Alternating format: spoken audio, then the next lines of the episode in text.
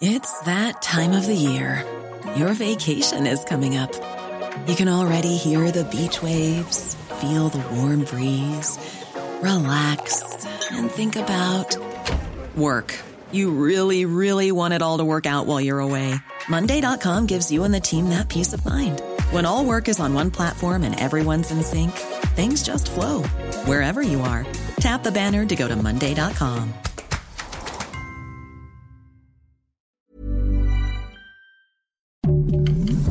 Heraldo Podcast, un lugar para tus oídos. Noticias del Heraldo de México. Tras lamentar el fallecimiento del gobernador de Puebla, Miguel Barbosa Huerta, el presidente Andrés Manuel López Obrador recordó que fue un luchador por la democracia e incluso inicialmente convocó a una marcha para defender al gobierno, después derivó en la movilización del 27 de noviembre del Ángel de la Independencia al Zócalo. Al iniciar la conferencia de prensa matutina, dijo que este miércoles participará en un homenaje a Barbosa a las 11.30 de la mañana en Casa Aguayo, en la capital poblana. El presidente Andrés Manuel López Obrador hizo un llamado al famoso cantante de reggaetón Bad Bunny para que venga al Zócalo de la Ciudad de México a ofrecer un concierto, toda vez que durante sus recientes presentaciones que hizo en el país hubo problemas con los boletos de entrada al concierto que ocasionó que varios de sus fans se quedaran sin haber podido verlo en el Estadio Azteca.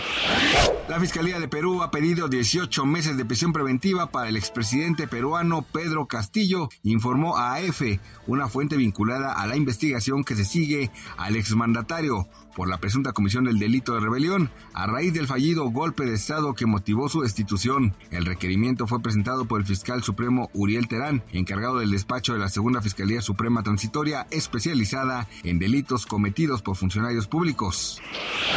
El número de tarjetas de crédito bancaria superó el nivel de prepandemia y alcanzó los 31 millones 103 mil 862 plásticos colocados a octubre de este año, según cifras de la Comisión Nacional Bancaria y de Valores, a pesar de las tasas de interés más altas y una economía en desaceleración. La mayoría de los emisores de tarjetas de crédito mexicano están preparados para seguir creciendo, así lo refirió Fitch Ratings en su estudio What Investor Want to Know Mexican Credit Cards. Gracias por escucharnos, les informó José Alberto García. Noticias del Heraldo de México.